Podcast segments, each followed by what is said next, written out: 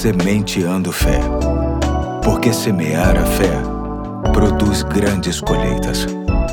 Olá, hoje é terça-feira, dia 31 de maio de 2022. Aqui é o pastor Eduardo e meu coração se alegra em ter a sua companhia neste dia, no primeiro episódio de uma nova série de mensagens que vou chamar de Crer é mais do que acreditar, que tem como objetivo aprimorar o que significa este verbo na relação entre o homem e Deus. Muitas pessoas apenas acreditam em Deus, não negam sua existência, não podem ser chamadas de ateus. Porém, é muito importante entender que apenas acreditar na existência de Deus não é tudo. Hoje trouxe dois textos que servirão de base na nossa reflexão. O primeiro está em João 3,16, que diz: Porque Deus tanto amou o mundo que deu o seu Filho unigênito, para que todo que nele crer não pereça, mas tenha vida eterna. O segundo se encontra em 1 João 5, de 10 a 13, que diz assim: quem crê no Filho de Deus tem em si mesmo esse testemunho.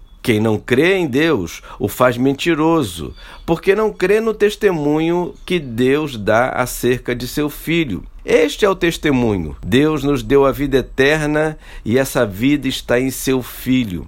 Quem tem o Filho tem a vida.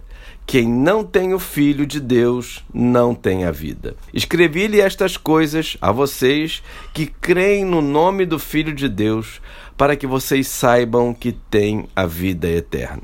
Em ambos os textos, podemos perceber claramente que crer significa entrega. Sim, um dos significados do verbo crer na nossa relação com Deus corresponde à entrega da nossa vida.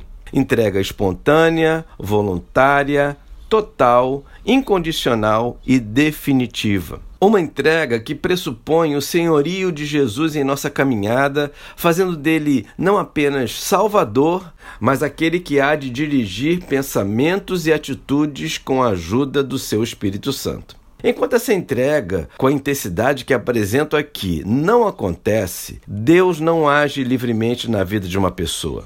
Parece ser algo radical, mas na verdade é radical mesmo. Até porque não existe base para acreditarmos que alguém é apenas 50% de Deus. Ou é por inteiro, ou simplesmente não é. É por isso que precisamos entender bem os valores e ensinamentos bíblicos a fim de tomarmos as providências certas. Então, não se esqueça: crer é mais do que acreditar, é se entregar, é mergulhar fundo no amor de Deus por nós. Este amor que vale a pena, que jamais deixa qualquer pessoa desapontada. Hoje fico por aqui e até amanhã, se Deus quiser.